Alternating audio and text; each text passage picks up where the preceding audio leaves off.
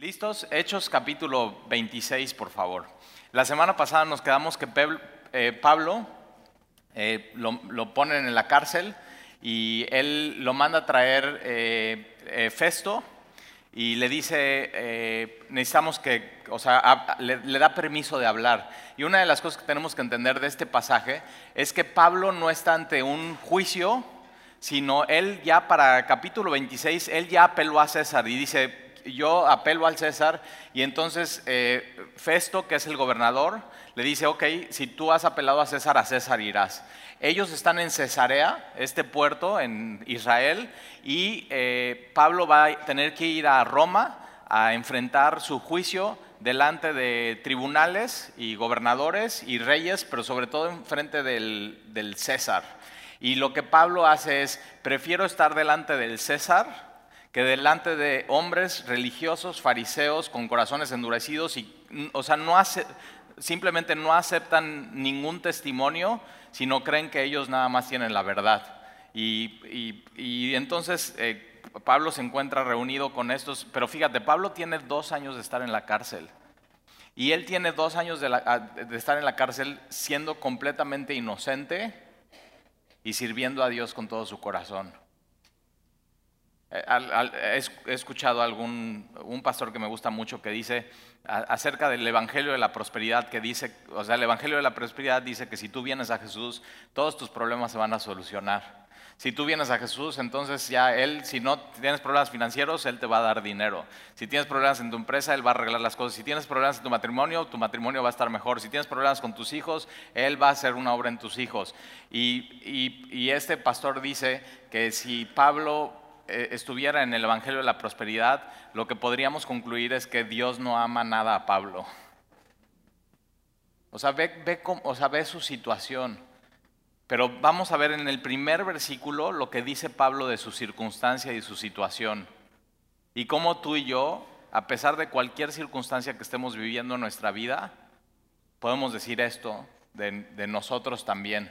Entonces, versículo 1 Acuérdate, él está en este gran teatro en Cesarea, está lleno.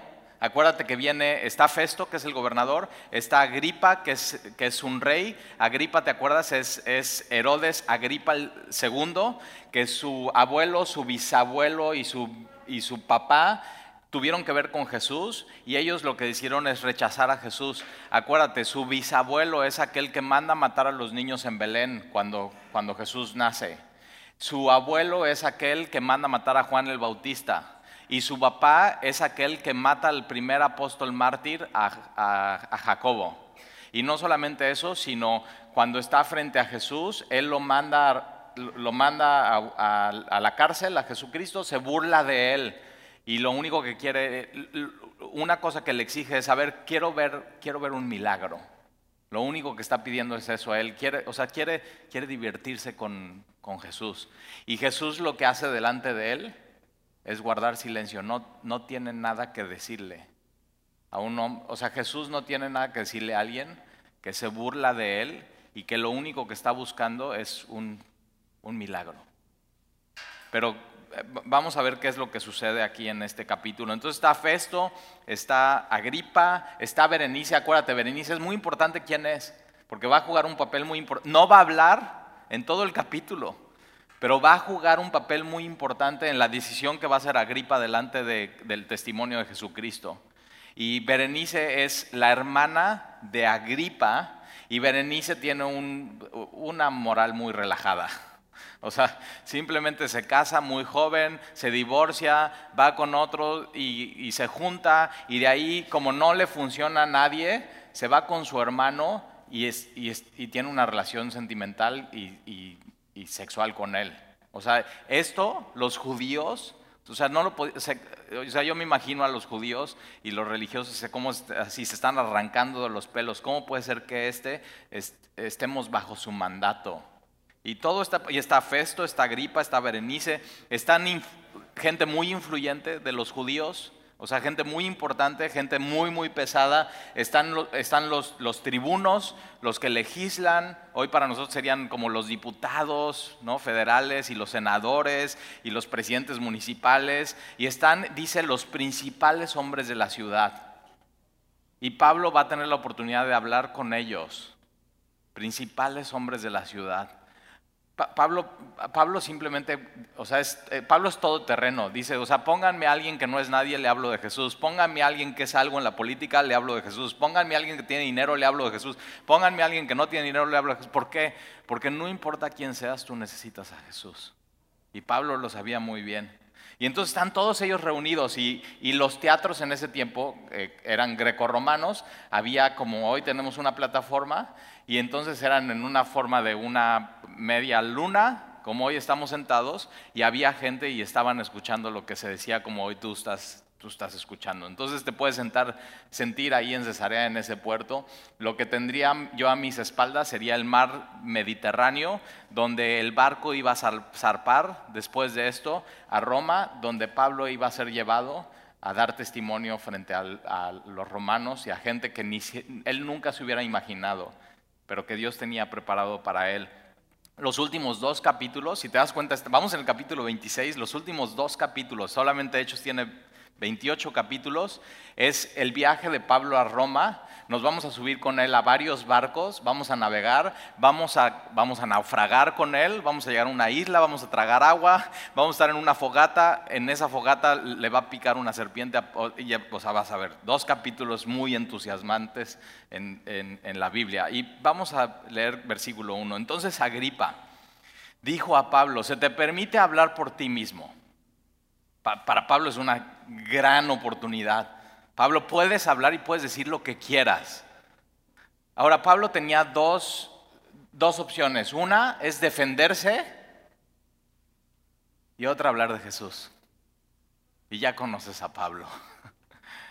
¿Y no te han dicho eso? O sea, es que tú, tú todo el tiempo hablas de Jesús.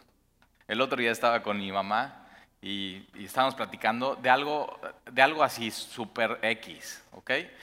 Y, y, entonces yo lo que hago, porque, o sea, soy de Cristo y amo a Cristo, estoy enamorado de Él, entonces lo que hago es que cualquier conversación, por más trivial, la agarro del punto A y la llevo al punto B y, y siempre eso es Jesucristo. Y, y, mi mamá me dice, o sea, mi mamá es muy linda y muy chistosa y muy ocurrente, igual que yo. Y entonces dice, este, ay, pareces de televisión, de comercial de televisión, siempre dices lo mismo. Y yo sí, ahí está. Pero ¿cuál, o sea, ¿cuál es nuestro tema? Si realmente podemos decir y tenemos un testimonio y una vida con Dios, te das cuenta. y entonces se le permite hablar, eh, se te permite hablar. Y Pablo entonces, extendiendo la mano, comenzó así su defensa. Esta palabra defensa es apologética. ¿Has escuchado eso? o sea, pastores dicen, un curso de apologética. Y dices, órale, se oye interesante. O sea, todo lo que es con logética, lógica, eh, así. Y apologética es muy sencillo. Esa palabra quiere decir la defensa de la fe. De manera inteligente y racional. Y lo que nosotros somos es eso, nosotros, nosotros no nos defendemos a nosotros. o sea, no tenemos nada de qué defendernos porque ya Dios nos perdonó de todo. O sea, Él es nuestro abogado, Él es nuestro defensor, estamos completamente limpios. Podemos pararnos hoy, alabar a Dios y decir, Señor, soy, soy, o sea, manos limpias, sin ira ni contienda. No tengo ira contra ti, no tengo contienda contra ti, te amo. Señor, tú me has perdonado y podemos cantar libremente.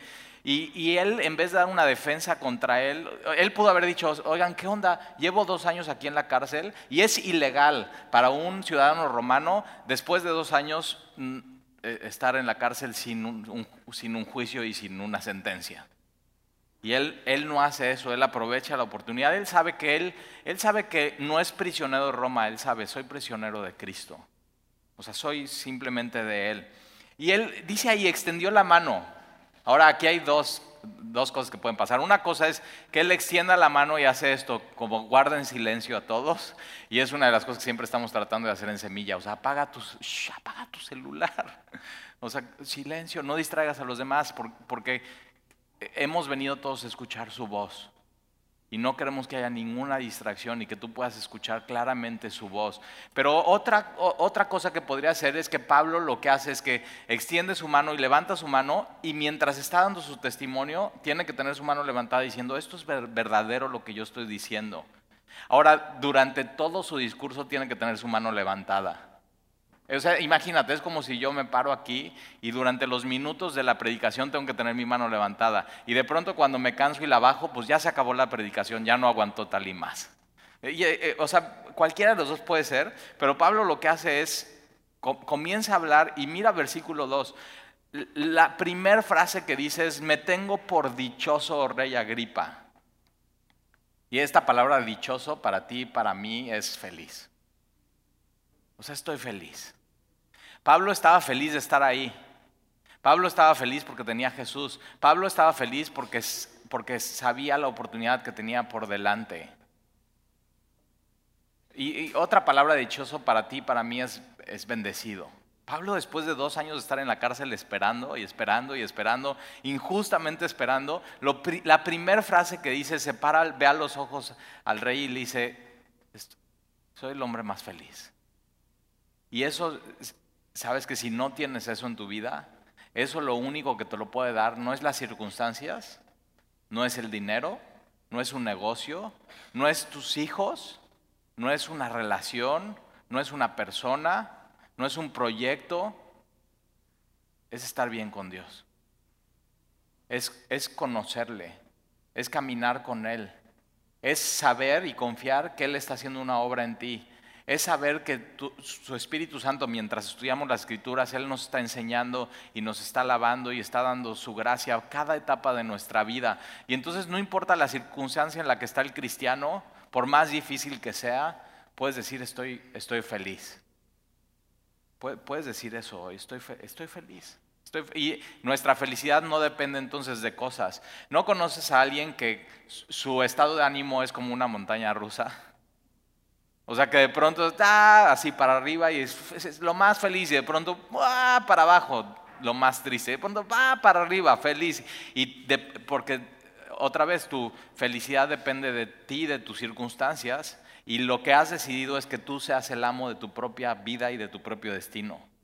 Pero cuando tu felicidad está en Dios y decides que Él es el amo de tu vida y de tu destino, entonces puedes tener una estabilidad espiritual, pero no solamente espiritual, sino emocional. La, la estabilidad emocional la da una buena relación con Jesucristo. Entonces simplemente estás, pues, estás dichoso. Y Pablo dice, me tengo por dichoso, oh rey Agripa, de que haya de defenderme hoy delante de ti de todas las cosas que soy acusado por los judíos. Pero realmente no se va a defender él, mira lo que va a hacer versículo 3. Mayormente porque tú conoces todas las costumbres y cuestiones que hay entre los judíos. Él conocía bien a los judíos, él conocía bien la Biblia. Es, o sea, acuérdate, su bisabuelo, cuando, cuando nace Jesús y, vienen los magos de Oriente y le dicen, es que ha nacido el rey de los judíos, él es el rey de los judíos en ese momento, y entonces manda a traer a los escribas, manda a traer a los sacerdotes y dice, investiguenme dónde, dónde está el rey de los judíos. Y las escrituras dicen Belén. él, mira, nuestra fe es histórica. O sea, toda la tienes que tener cuidado porque hay gente que piensa, es que todas las religiones son iguales. Y tienes que saber que no. O sea, todas las religiones, si tú les quitas lo que piensa esa religión, se cae. Y, el cristianismo eh, está soportado y sostenido por geografía, por arqueología, por historia, no solamente historia, lo que está en la Biblia, sino historia de, de fuera de la Biblia. O sea, el cristianismo lo sostiene la verdad. Y, por, eso es, o sea, por eso es tan importante estudiar y ver y qué dice la Biblia y los lugares. Y, o sea, estos hombres existieron. O sea, Festo y Agripa y Berenice y estos hombres influyentes judíos estaban en un tiempo y en un espacio. Y entonces le dice, tú, tú bien conoces las costumbres y cuestiones que hay entre los judíos. No es nuevo para ti. Y, una de las cosas que eh, yo agradezco mucho en, mi país, donde Dios nos ha mandado a ser misioneros, es que no es como que llegues a China y tengas que hablar de Jesús y de la cruz y nadie nunca haya escuchado eso. Nada más piénsalo un momento. O sea, aquí con la religión tradicional, por lo menos el nombre de Jesús, María, la cruz Y de pronto puedes hacer un puente y proclamar las escrituras de una manera sencilla pero poderosa. Yo, he estado en India, he tomado un taxi y el taxista hablaba un poco de, inglés y le traté de hablar de Jesús y de la Biblia y muy, o sea, sumamente difícil, porque tienes que empezar de cosas muy, muy básicas. Y entonces le trataba de hacer así, cross, Jesus, Savior, Salvador. Y así, durante casi una hora con él en el taxi para que entendiera. Y al final vi que tenía eh, en su llavero una cruz. Y dije, ¿qué es esta cruz? Y me dice, me la regaló un amigo que es cristiano. Y, así simplemente pude con eso decir, esto, esto es, o sea, la cruz. Y entonces le dice, tú conoces las costumbres y cuestiones que hay entre los judíos, por lo cual te ruego que me oigas con paciencia. Y, me encanta Pablo porque, fíjate, en vez de estar amargado y un corazón endurecido, le ruega, te ruego, te ruego escúchame. Y una de las cosas que yo te quiero pedir hoy, a ti hoy, es, te ruego que me escuches. o sea, pon toda tu atención. Este, este mensaje es muy importante. Este capítulo es muy importante. Y si estás aquí hoy, te, ruego, o sea, 30 minutos de atención a lo que viene versículo a versículo de la palabra de Dios. te lo suplico, te lo ruego. No te lo exijo. No te, o sea, el cristianismo no es de que o confías en Jesús o te matamos. No. Algunas religiones son así. El cristianismo es, te ruego que me escuches porque te amo. Te ruego que me escuches porque Dios te ama. Te ruego que me escuches porque este mensaje es sumamente importante para tu alma y para tu vida y para tu eternidad y, para todo lo que tiene que ver con la vida y la piedad. Y entonces le, ruega, le apela. Y lo que Pablo es es un embajador de Jesús. Y Pablo lo que está llevando es, a, Agripa es, tú necesitas paz con Dios. Eso es un embajador. Vengo de parte de, de mi rey, que es de otro reino, a decirte a ti que necesitas paz. O sea, simplemente paz. Y eso somos. Y lo que vamos a ver de Pablo aquí es que él es un caballero. Y eso tenemos que ser, o sea, tenemos que ser como cristianos cuando compartimos nuestra fe muy inteligentes, tenemos que ser muy amables, tenemos que saber escuchar, tenemos que ser muy caballerosos, tenemos que, o sea, estamos rogando, fíjate, fíjate qué tarea, estamos rogando de parte de Dios a los hombres. Te, ruego, te suplico. Yo he estado eh, eh, con una persona, eh, y me acuerdo compartiéndole en un, en un día de campo, y nos apartamos y su vida estaba total, o sea, era totalmente desdichado. Y todo mundo nos dábamos cuenta, este cuate es totalmente desdichado, o sea, totalmente infeliz. Y, estábamos sentados en el pasto y, llegó un momento que él, un corazón endurecido, no, o sea, simplemente no entendía, no quería, por más que le dijéramos. Y me puse, o sea, literalmente me puse de rodillas y le dije, te ruego, te ruego, reconcíliate con Dios. Yo te lo ruego. Cuando platicas a gente de Jesús, eso, o sea, ese es un, ruego, te lo, te, lo suplico. Apologética no se trata de ganar la discusión. A veces los cristianos, no, no, es que yo, yo sé más que tú, yo, no. Si tú ganas la discusión, realmente pierdes, porque si tú ganas la discusión a la otra persona, pero él se va y no recibe a Jesús, has perdido su alma. Piénsalo así. O sea, apologética no es de tratar de ganar nada, es, es tratar de ganar almas para Él. Es un ruego, es un clamor, es, es eres embajador de, Dios. Y entonces, eh, escúchame con paciencia. Versículo 4, mi vida, fíjate, ahí empieza. Pablo empieza, mi vida. El, cristiano no empieza, ve, o sea, ve tu vida. O sea, Pablo tenía mucho que decirle a Agripa, o sea, ¿qué onda? Ve tu vida, ve cómo estás, estás re mal, ve, o sea, andas con tu hermana. Y Pablo empieza, no, ve mi vida. Porque sabes que eh, tienes que crear un puente con la persona y decirle, mira, yo antes mi vida era igual que la tuya o peor. Y Dios me cambió. El, el Evangelio, Romanos 1, 16, dice Pablo, No, porque no me avergüenzo del Evangelio, porque es poder de Dios para salvación a todo el que cree, al judío primeramente, después al griego. Es poder. Si venir a la, iglesia no te está cambiando, algo está mal. Porque el Evangelio en nuestras vidas es, es poder. Y Pablo empieza mi vida. Mi vida pues desde mi juventud, la cual desde el principio pasé en mi nación, en Jerusalén. La conocen todos los judíos. Ayer platicaba con un amigo de regreso del, del, retiro de varones y estábamos hablando de quién conocíamos y quién no. Y yo le digo, sí, conozco a este, gente de aquí de Veracruz, gente, gente, principales hombres de la ciudad. Y, digo, y, me dice, oye, pero ellos conocían cómo eras. Y digo, sí, y fíjate, eh, Pablo está diciendo, ellos, mi vida anterior la conocen ellos. Y Pablo no se orgullecía de su vida anterior, ¿eh? Yo no me, o sea, yo no tengo nada de orgullo de mi vida anterior. Nada, cero. Pero nuestra vida anterior contra nuestra vida nueva en Jesús es un testimonio muy poderoso. O sea, de cómo, o sea, ah, yo te conocí y sabes, cambia vidas el evangelio. O sea, el evangelio simplemente cambia vidas y lo conocen todos los judíos, los cuales también saben que yo desde el principio, si quieren testificarlo, entonces Pablo dice, que los que me conocen que vengan y que digan cómo yo era.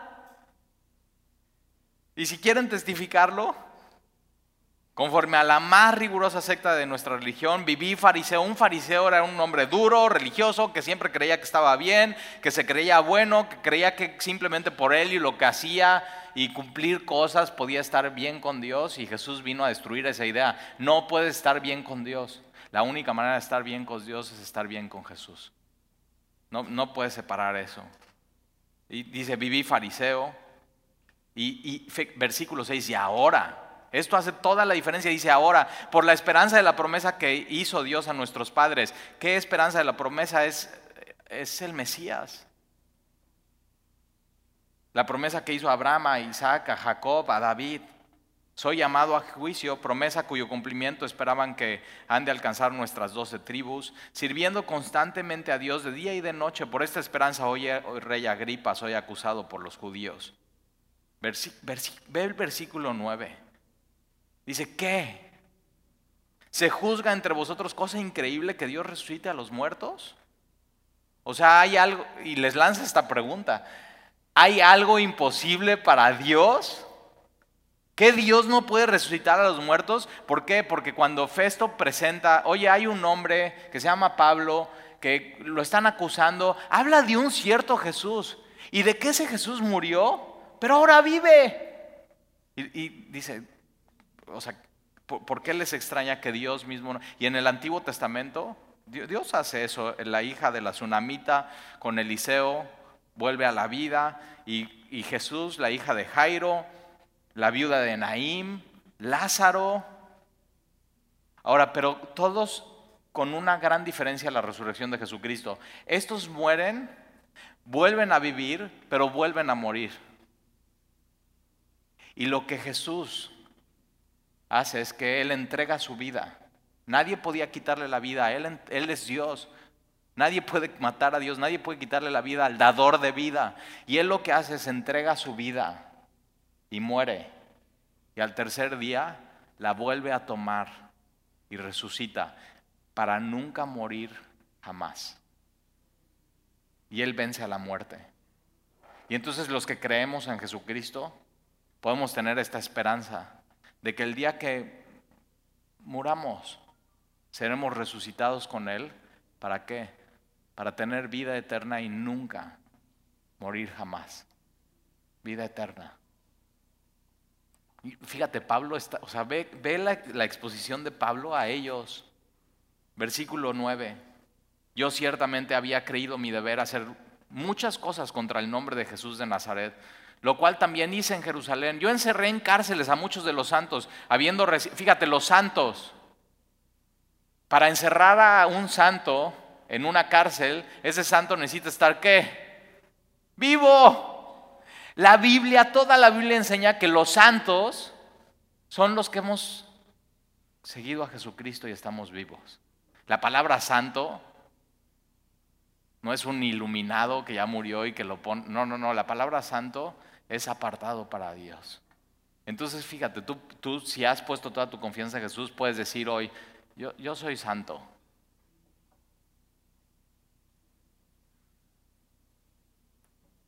O sea, es bíblico ver lo que dice la Biblia. Y entonces yo encerré en cárceles a muchos de los santos, habiendo recibido poderes de los principales sacerdotes, y cuando los mataron yo di mi voto. O sea, no solamente mataron a Esteban, sino mataron a muchos cristianos por ser cristianos. Y él, Pablo, está diciendo, yo como ustedes quería aniquilar a los cristianos, como ustedes me quieren aniquilar a mí ahora, y yo di mi voto. Quiere decir que posiblemente Pablo era del Sanedrín. Eh, Pablo lo que está haciendo es, yo antes era como ustedes. Y Dios me cambió.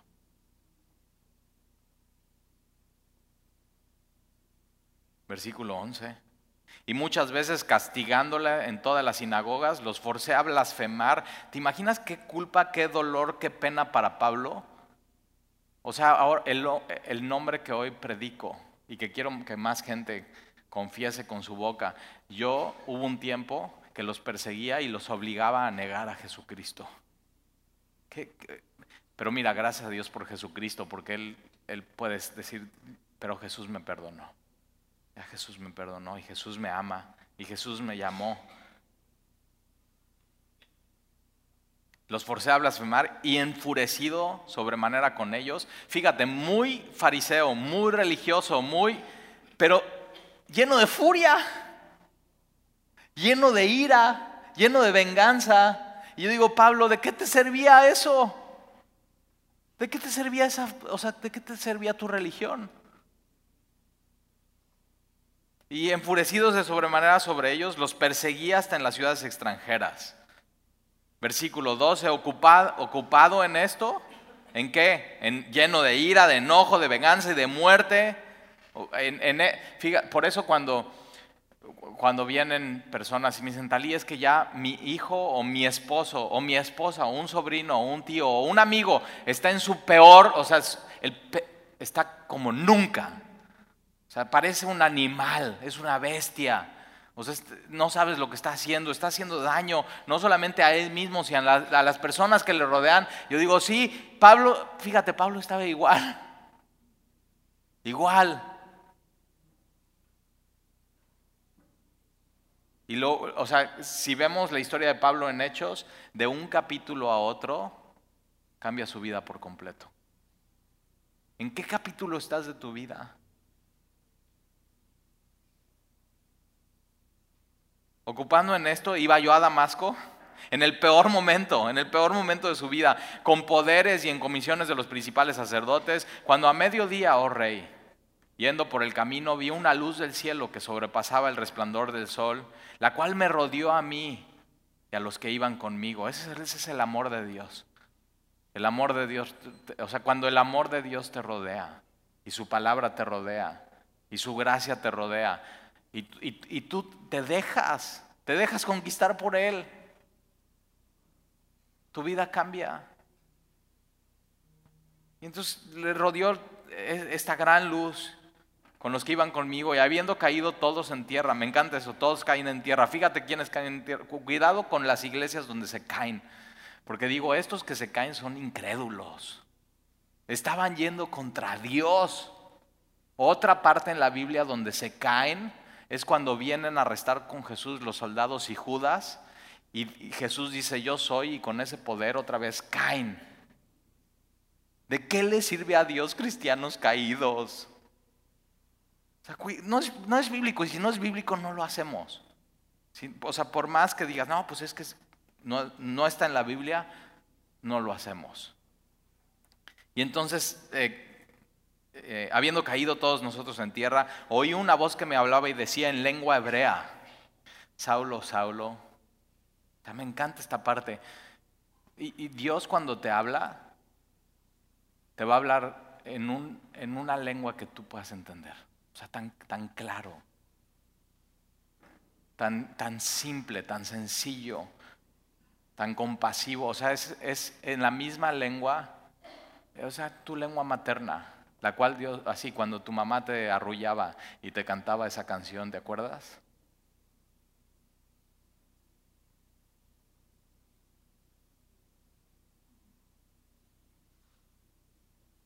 Y, Dios nos habla en nuestro corazón. Con cosas que podamos entender. ¿Tú crees que Dios no quiere que le entiendas?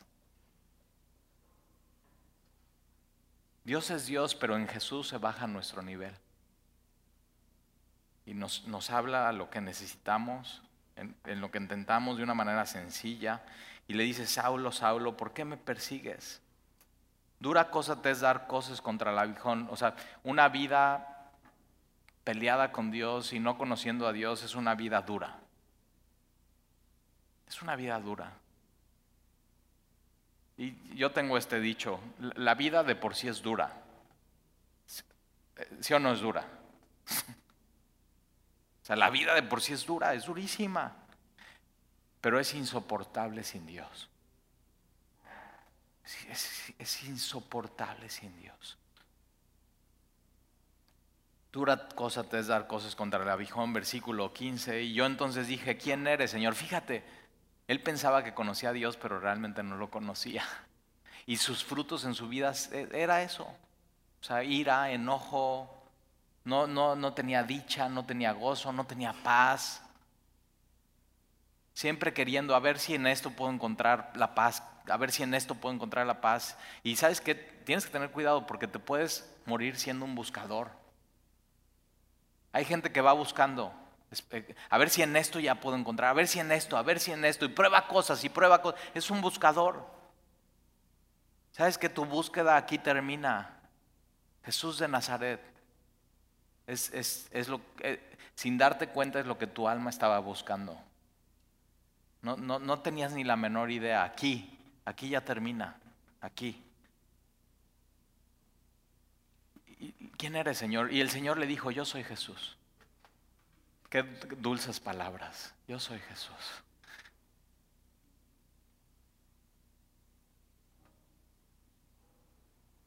A quien tú persigues. Y entonces lo que Jesús está diciendo, yo soy Jesús. Y sí estoy vivo.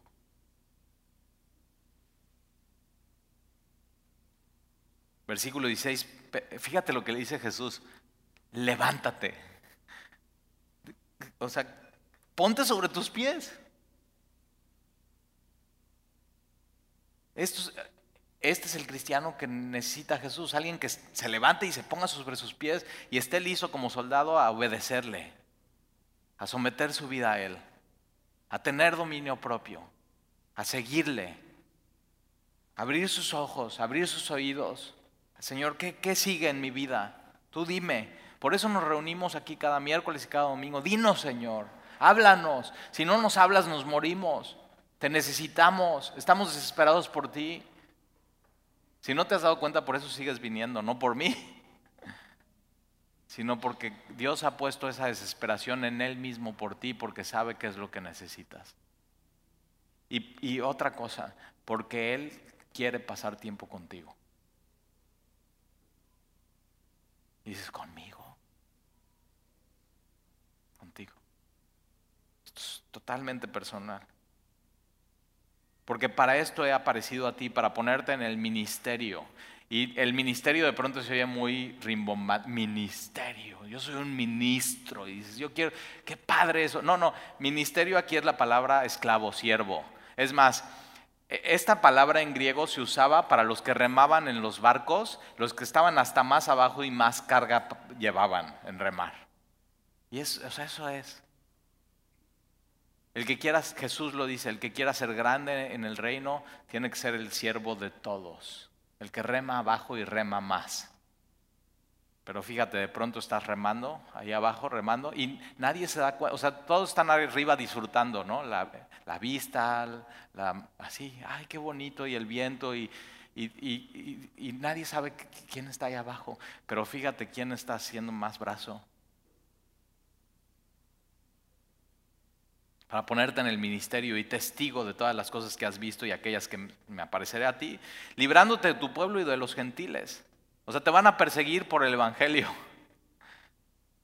a quienes ahora te envío, versículo 18, para que abra sus ojos. Abrimos la Biblia juntos para que abras tus ojos. Alguien que no conoce a Dios y que está alejado de Dios y no conoce al Dios vivo y verdadero y no tiene una relación con Dios, el problema es que sus ojos están cerrados, no ve, no entiende. Y solamente Dios puede abrir tus ojos, solamente el Espíritu Santo puede hacer eso, para que abras tus ojos, para que se conviertan de las tinieblas a la luz. Alguien que no está en Cristo no está en la luz, está en las tinieblas y requiere una conversión, una decisión. ¿Sabes qué? Yo quiero seguir a Jesús. Y eso es que se conviertan de las tinieblas a la luz, de la potestad de Satanás a Dios. O sea, ¿sabías que antes, cuando no conocías a Jesús, tu amo y tu autoridad era Satanás? Está ahí, no, no, no. Sí, eso dice la Biblia. No tenías que ser satánico, ni escuchar metal, ni tener una estatua de la Santa Muerte, pero fíjate, a Él servías. Estabas totalmente, él, él es el maestro del engaño. Te tenía engañado y Dios usa las religiones, muchas religiones, para tener engañado a la gente. Y la, la, potestad y la autoridad de Satanás a Dios para que reciban por la fe que es en mí perdón de pecados y herencia entre los santificados. La, mira, perdón de pecados, la única manera que tú puedes ser perdonado es recibir a Jesús por la fe en mí, es creer a Jesús con todo tu corazón. Entonces fíjate, ve el orden. Él abre tus ojos, tú decides, sabes que ya no quiero estar en tinieblas, quiero poner mi vida en la luz. Ya no quiero estar bajo el mandato de Satanás, quiero que mi amo sea Dios y quiero, quiero recibir su perdón. Perdóname, Señor. Perdóname por todo lo que he hecho. Y entonces Dios te da herencia con los santificados, te hace parte de la iglesia. Tienes una familia ahora, tienes unos nuevos amigos. Y eso es lo, eso es lo que hace Jesús con Pablo, y es lo que Jesús hizo conmigo, y es lo que Jesús hizo contigo, y es lo que Jesús quiere hacer en los que todavía no le conocen. Por eso es tan importante este mensaje. La Biblia abre nuestros ojos, pero tú decides si te conviertes. Y ojo, eh, no es convertirte de una religión a otra. Perdón, esto no es una religión. Esto es Dios. Quien está hablando en la Biblia es Dios mismo. Lo que Dios quiere es que te conviertas a Él, que des tu vida a Él, que Él sea tu Señor, que Él te mande, que lo conozcas, que tengas una relación personal con Él. Versículo 19, por lo cual, oh rey Agripa, fíjate, ya se te olvidó el rey Agripa, pero ahí está sentado pero ahí estás tú sentado también escuchando este mensaje. Por tanto, hoy rey Agripa, no fui rebelde a la visión celestial. Este mensaje, este mensaje es celestial. Y Pablo está diciendo, yo no fui, Pablo pudo haber sido rebelde y decir, no, no, yo voy a seguir mi vida igual. Yo y Pablo dice, yo no fui rebelde. Y te ruego algo hoy, no seas rebelde a Dios.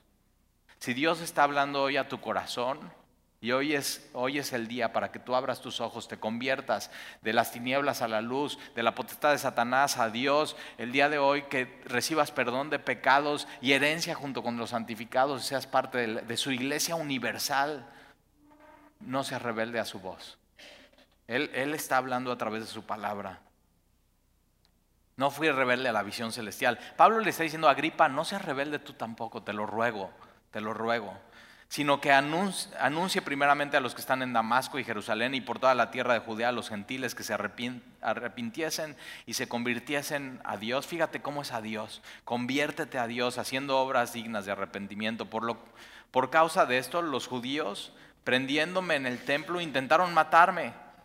Ahora tú puedes hacer dos cosas hoy con este mensaje y con este mensajero. Decir, no, yo este mensaje lo mato. A mí no creo que me puedas matar porque tengo mis hombres por ahí alrededor. y nada más les digo, hey chicos. Pero fíjate, el mensaje es tan poderoso que tienes que, tienes que responder. O matas el mensaje, pero eso te lleva a perdición eterna, o recibes el mensaje. Y eso te lleva a vida eterna. Intentaron matarme, pero habiendo obtenido auxilio de Dios, Ahora, el auxilio de Dios, ¿te acuerdas quién es? Claudio. Pero Pablo dice, no, no fue él, fue Dios. O sea, el que, y tienes que saber, si Dios te ha sacado de varias cosas, ha usado a personas, pero al final es Dios. Al, al, final es la mano de Dios en tu vida. Persevero hasta el día de hoy dando testimonio a pequeños y a grandes. Ahora, estos pequeños y grandes no es a chaparritos y altos. Aunque sí, o sea, un chaparrito necesita el Evangelio, un alto necesita... Pero habla de, un tema de, eh, de social, de poder, de autoridad. No importa quién seas, tú necesitas a Jesús. No diciendo nada fuera de las cosas que los profetas y Moisés dijeron que había de suceder. No, no diciendo nada fuera de, de lo bíblico. Y nosotros queremos ser ese tipo de iglesia. No enseñamos y no vamos a decir nada que no es bíblico. O sea, ya nos dejamos, déjate de tradiciones, de rollos, de cosas que no están en la Biblia. Estudia tu Biblia y saca de ahí, o sea, ahí está. Ahí está el manantial de agua viva y puedes ir y sacar más y sacar más y, nunca cansarte más. o sea, nunca cansarte de esto. Versículo 24 diciendo estas cosas en su defensa, Festo a gran voz dijo. Entonces lo interrumpe Festo. Y le dice, Pablo, estás loco. ¿Nunca te han dicho eso a ti? estás loco. Y yo digo, sí, por Jesús. Eres un fanático. Y viene de la palabra fan, ¿no? Y digo, ¿y tú de qué eres fanático? Todos, todos tenemos así, somos fan de cosas. Yo soy fan de Jesús. Soy fan de Jesús. Estás loco, Pablo. Las muchas letras te vuelven loco. O sea, tanta Biblia. Ojalá eso digan de nosotros. O sea, tanta Biblia. Tanta, tanta Biblia. Te vuelve loco. Mas él dijo, no estoy loco. Tú tienes que saber eso. No estás loco. o sea, realmente no estamos locos. Excelentísimo Festo. Sino que hablo palabras de verdad y de cordura. O sea, lo que yo estoy diciendo es inteligente y cuerdo. Y lo que yo estoy diciendo hoy a ti es inteligente y cuerdo, porque viene de la Biblia. Y no enseñamos nada más que esté fuera de la Biblia. Es totalmente inteligente, cuerdo y racional. Te estoy hablando no solamente a tu corazón y a tu alma, sino a tu intelecto. Te estoy hablando a tu intelecto. Esto es inteligente. Versículo 26, pues el rey sabe estas cosas delante de quien también hablo con toda confianza, porque no pienso que ignore nada de esto. Pues no se ha hecho esto en algún rincón. La cruz no fue en un rincón, fue en un lugar completamente público. Fue en el Calvario. Todo mundo supo. Está escrito en libros de historia fuera de la Biblia. La muerte de Jesús fue real. Su resurrección también. Versículo 27. Me encanta esto porque fíjate, ve lo que hace Pablo con, ¿crees, oh rey Agripa, los profetas? Ahora, ¿por qué es tan importante estudiar el Antiguo Testamento? Porque la ley y los profetas todas hablan de Jesús. Y les dice, ¿tú crees, oh rey Agripa, los profetas? Yo sé que crees. Fíjate, le está hablando a su inteligencia, a su intelecto, pero está apelando y está rogando a su alma y le está diciendo, yo sé que, o sea, yo sé, nunca has estado con alguien que, dices, le hablas y, o sea, de lo que le estás diciendo y le estás diciendo versículos y de la Biblia y de Jesús y tú estás siendo muy amable y muy respetuoso y la persona, o sea, hasta brilla su rostro de lo que le estás diciendo y, pero no da el paso, no da el paso, no da el paso y tú dices, yo sé que crees, yo, y, y apelas a, su alma y está diciendo, yo sé que tu alma cree, yo sé que tú quieres creer. Y posiblemente tú estés aquí y estés luchando. Y yo sé que crees. Y el Espíritu Santo te está convenciendo. Y lo que estamos leyendo es su palabra. Y, y tú sabes, tú lo sabes. Dice, yo sé que crees. Versículo 28. Entonces Agripa dijo a Pablo, por poco me persuades a ser cristiano. Pero tienes que saber esto. Por poco no es suficiente. Y hay gente que viene cada semana a la iglesia y está así, ya casi, casi, casi, casi. Pero tienes que saber, tienes que saber esto. Eso no te va a llevar al cielo. Tienes que poner toda tu confianza hoy en Él. Hoy. Tienes que dar ese paso. Si Dios ya abrió tus ojos y ya viste quién es, da los siguientes pasos, que es dejar las tinieblas, venir a la luz. Ya no más bajo la potestad de Satanás, ahora bajo la potestad de Jesucristo. He decidido arrepentirme y convertirme a Dios y ser parte ya, o sea, toda la plenitud de la iglesia y del cuerpo de Cristo y, y decir, no sé tú, pero, o sea, yo siempre que voy a, la iglesia y que vengo aquí a la iglesia y que estoy con ustedes y que voy a otra iglesia, ayer estábamos en Jalapa y que voy a otra iglesia, voy a México, volteo a ver, o sea, los volteo a ver y digo, qué, qué, orgullo ser parte del cuerpo de Cristo, o sea, qué, qué hermoso. O sea, ya llegaste a esa conclusión, o sea, qué hermoso, o sea, qué raros somos, pero qué hermoso. Los redimidos los que vamos a estar adorándole en el cielo, los que somos hermanos en Cristo. Qué, hermoso. Por poco me persuade. Ahora, ¿qué es lo que le detiene a Agripa? A veces lo que te detiene está más cerca de lo que piensas. Y posiblemente lo que le detiene a Agripa está a su lado. Berenice. Su pecado. A veces lo que te detiene está más cerca de lo que piensas. Es posiblemente lo que le detiene a él es qué va a pensar el otro gobernante.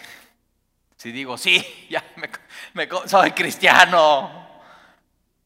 ¿Qué van a pensar los más importantes de la ciudad? A veces de lo que te detiene está más cerca de lo que piensas. Pero Dios no quiere que es así por poco, sino que le entregues toda tu vida y todo tu corazón. Sin importar las, o sea, sin importar las consecuencias, va Señor. Me rindo, soy tuyo. Jesús dio su vida por ti por completo y exige de ti lo mismo, tu vida por completo. Exige de ti lo mismo, porque te ama. Sabe qué es lo que te conviene. Y mira lo que dice Pablo, y Pablo dijo, quisiera Dios que por poco o por mucho, no solamente tú, sino todos los que me oyen, todos los que me oyen fuesen hechos tal como yo soy. Ahora, ¿cómo está Pablo? Está con cadenas. Y Pablo dice, ojalá ustedes fueran como yo soy. ¿Qué? Libre, perdonado, amado por Dios y feliz. Eso es el cristiano. Pero dice, pero sin estas cadenas. Pero sin estas cadenas. Ve el amor que Dios le tiene a Pablo, que Dios le tiene a Pablo y que Pablo le tiene a los perdidos. Cuando había dicho estas cosas, se levantó el rey sea, ya se acaba la predicación, se levanta el rey, se levanta el gobernador, se levanta Berenice, los que con él estaban sentados, y cuando se retiraron aparte, hablaban entre sí. Ahora, nos va a decir que hablaban entre sí, pero mi pregunta es, ¿qué estarían hablando ellos con ellos mismos? ¿Qué estás hablando ahorita, hoy contigo mismo? O sea, puede ser dos cosas, ¿no? Ay, no sé a qué vine, Dalí está loco.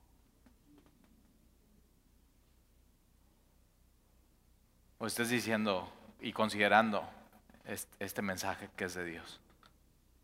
¿Qué estás hablando contigo mismo ahora?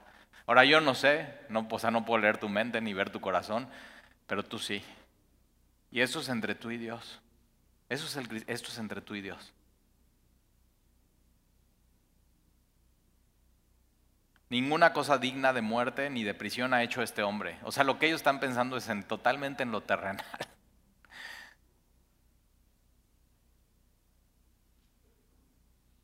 Así. Versículo 32. Y Agripa dijo a Festo, ¿podía este hombre ser puesto en libertad si no hubiera apelado al, César? Y ya, o sea, pasan a, ya, se paran de la iglesia y se van. Ya, se acabó. Pero yo sé que crees. Y yo el día de hoy te ruego, te ruego, si no lo has hecho hasta hoy, deposita toda tu confianza en Jesús y cree en Él. Te, lo ruego en el nombre de Dios. Reconcíliate con Él.